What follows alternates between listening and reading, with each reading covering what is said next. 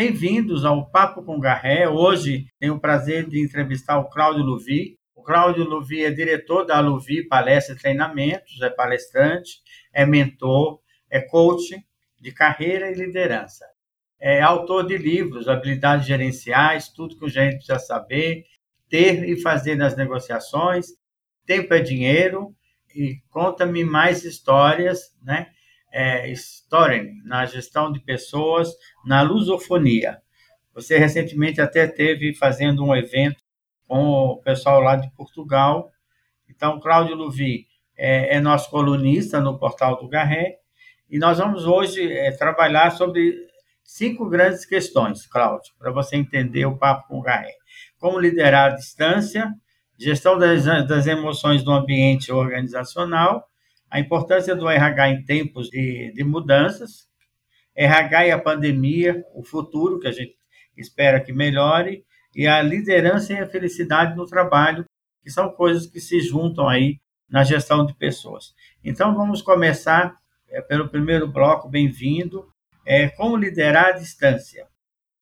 Alexandre, primeiro, minha gratidão aí pelo convite, em participar aí com você no Papo com Garrete é uma grande honra, tá certo, Alexandre? Muito, minha gratidão mesmo, tá? É, a pandemia levou nessa situação aí do, é, do home office, do trabalho ali em, casa, né? É claro, Alexandre, que eu gosto de falar o seguinte: isso já existia antes, né? E, mas com a, com a pandemia, isso deu uma acelerada. Então, quer dizer, muitas empresas tiveram que, de um, do dia para a noite, é, encaminhar alguns colaboradores para suas casas, né? E aí, como é que de uma hora para outra faz tudo isso, né? Então, foi um grande desafio e tem sido ainda um grande desafio, né, Alexandre? Mas nessa questão aí, Alexandre, da, da liderança, né, à distância, uma liderança remota, é, eu acredito muito. Algumas competências permanecem sendo as mesmas, embora que um pouco um reforço a mais, e outras novas competências surgem aí, né, Alexandre? Uma delas, por exemplo, é a confiança. Né? Então, é muito importante que o líder tenha confiança na sua equipe e vice-versa, né, Alexandre? Então, eu acho que uma das competências muito importantes nesse contexto de uma liderança à distância é a confiança, Alexandre. E você acha que, em termos de produtividade, é a mesma coisa, trabalhar presencial à distância? A questão da, da produtividade, existe sim alguma mudança, porque vamos, vamos pensar, né, Alexandre? Quando você está de forma presencial, é, o líder e os colegas conseguem acompanhar ali o trabalho, ver como que está ali a demanda, né? E como é que fica isso à distância? É possível também, Alexandre. Então, o que eu acho muito importante aí, o líder tem que saber delegar, né? Então, quer dizer, ele tem que, além da confiança que eu falei anteriormente, ele tem que delegar e assim, e, e, e colocar metas e colocar metas, né, Alexandre? Mesmo à distância, tem que colocar essas metas e, e até prazos, né? Então, poxa, só mudou a, a, a, o local, mas aquela mesma necessidade de uma entrega tem que acontecer, Alexandre. Então, assim, é, eu acredito muito que existe sim a entrega da produtividade, né? Desde que também tem, Alexandre, o engajamento da equipe, das pessoas, né? É, é, esse engajamento está muito ligado ao ambiente organizacional que é criado, é, é, é claro, ao engajamento das pessoas na empresa. Como você vê a gestão das emoções nesse momento específico de pandemia? Alexandre, é, é, um ponto que, eu, que eu, eu venho falando bastante, né? Emoções. E neste novo cenário, poxa, é fundamental a gente desenvolver essa questão é, do gerenciamento das emoções, mesmo à distância. E, e, e, a gente sabe que isso aumenta também. Por exemplo, o, a pandemia traz também, Alexandre, a questão da, é, de maior, mais expectativas, aumenta um pouco a ansiedade, né? É, é, aquela preocupação é, de, uma, de uma entrega, né? E como trabalhar, Alexandre, essas emoções, né? E isso é um ponto fundamental. E eu falo o seguinte, Alexandre, que antes de você gerenciar as emoções, começa pelo autoconhecimento. né? Então você precisa saber o que, que te, te afeta emocionalmente e como saber lidar com a situação. Mas uma coisa muito importante, Alexandre, que eu gosto de, de frisar, a gente não consegue controlar as emoções. Né? Então, por exemplo, Alexandre, se alguém entrar aqui e me der um tapa no rosto, eu vou ficar nervoso. Né? Então, por exemplo, se alguém entrar aqui e falar que um ente querido ou um pet faleceu, eu vou me emocionar, vou chorar. Então, assim, Alexandre, as emoções, elas fazem parte do nosso, do nosso dia a dia. E, aliás, Alexandre, nós precisamos delas, porque elas que regulam a nossa vida. Imagine se, se, se não existissem essas emoções. Imagine que fosse só alegria, ou de repente, Alexandre, só tristeza, ou de repente, só raiva. Então não daria certo. Então nós precisamos dessas emoções, elas que regulam o nosso estado. Mas tem, mas tem um, um ponto muito importante, Alexandre, que a gente consegue gerenciar, que eu falo bastante, gerenciar o tempo e a intensidade dessas emoções. E aí, Alexandre, até exemplificando, quando eu falo de tempo e intensidade, por exemplo, Alexandre, no ambiente de trabalho, um líder, por causa de alguma situação, ele ficou nervoso e ele levanta da mesa e, e, e, e, grita com as pessoas, grita com a sua equipe. Então, isso é intensidade, Alexandre. E quando eu falo o tempo, é, você, é, esse mesmo líder, com a mesma situação, ele não precisa ficar com raiva da, da equipe um dia, uma semana, um mês. Então, aí que é o segredo, Alexandre. Nós não temos como controlar as emoções, mas podemos sim gerenciar as reações com relação ao tempo e à intensidade de cada uma. Como é que você está vendo os colegas de RH e o, e o tratamento da pandemia? Qual o futuro que a gente pode esperar? Alexandre, o, o RH ele passa a, a, a, compreender e a entender que ele tem um papel fundamental. É, o RH estratégico, nesse momento aí, é de suma importância, Alexandre. E o RH, eu, eu, eu falo muito da questão do RH humanizado, né? É um, um RH mais próximo das pessoas, aonde ele ouve as pessoas, né? Porque assim, né, Alexandre? Poxa, as pessoas estão de casa, né? Então, tem ali os seus conflitos individuais, pessoais, né? E o RH, é, não somente o RH, mas o líder, tem que ter essa, essa percepção de que temos que se preocupar com o bem-estar das pessoas, né? Como que estão os seus colaboradores? Então, nesse sentido, o RH tem papel fundamental, Alexandre, de aproximar não só dos líderes, mas aproximar também dos colaboradores, né? Porque é, são as pessoas que fazem a diferença nas organizações. Então, o RH tem que ter essa percepção e aproximar dessas pessoas, Alexandre.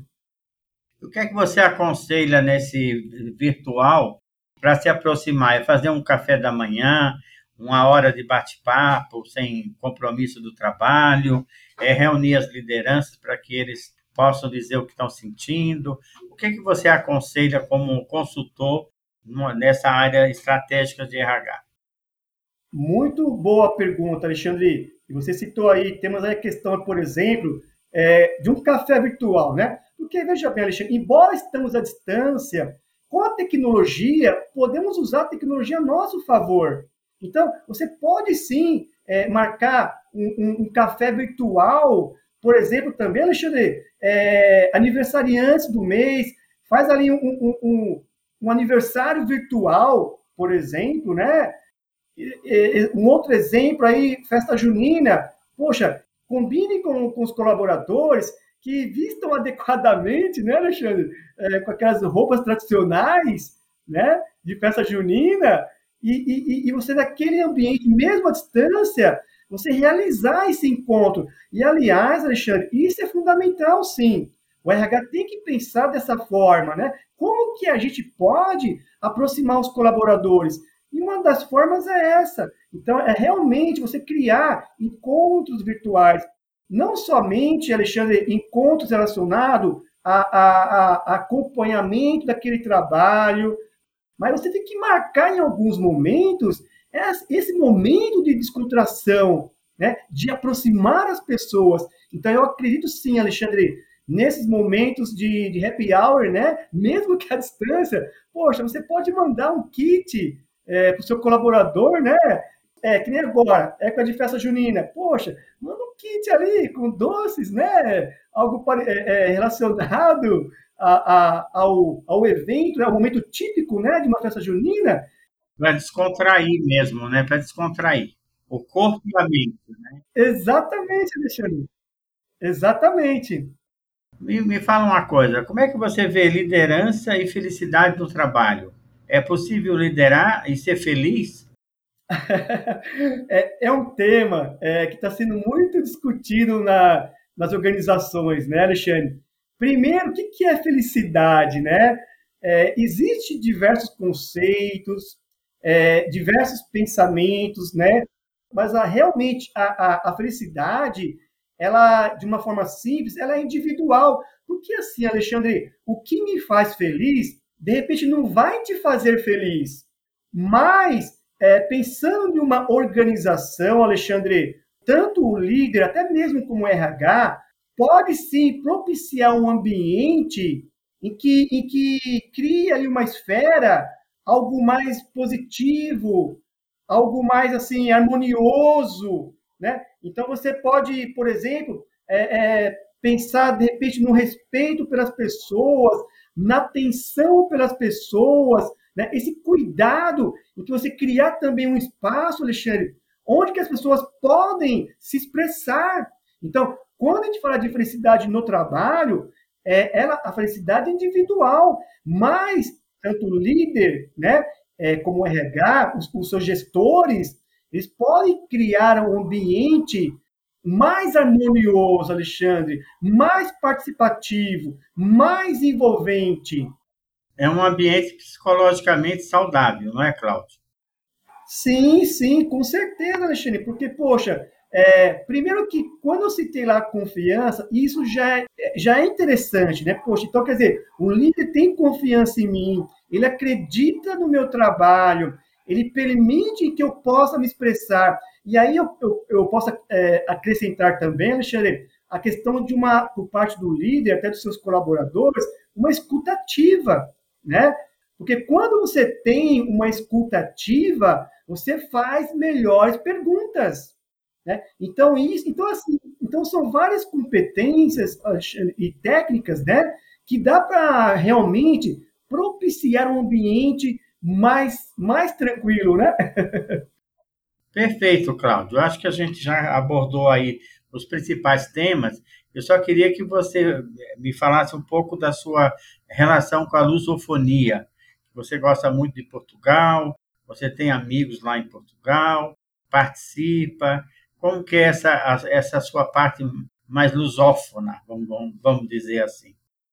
Sim, sim. É, realmente, Alexandre, eu venho me envolvendo né, com, com os países né, que falam a língua portuguesa.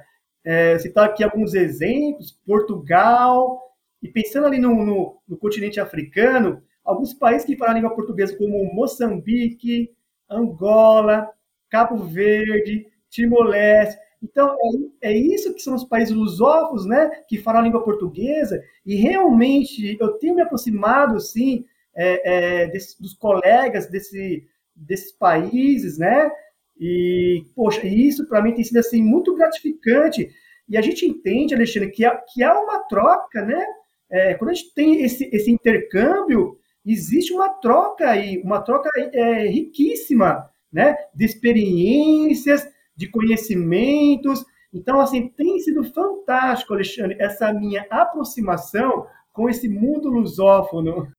Perfeito, eu queria te agradecer. Queria ver se você quer deixar mais alguma mensagem. Eu sei que você é palestrante, que é muito convidado aí, atua bastante em São Paulo, Grande São Paulo.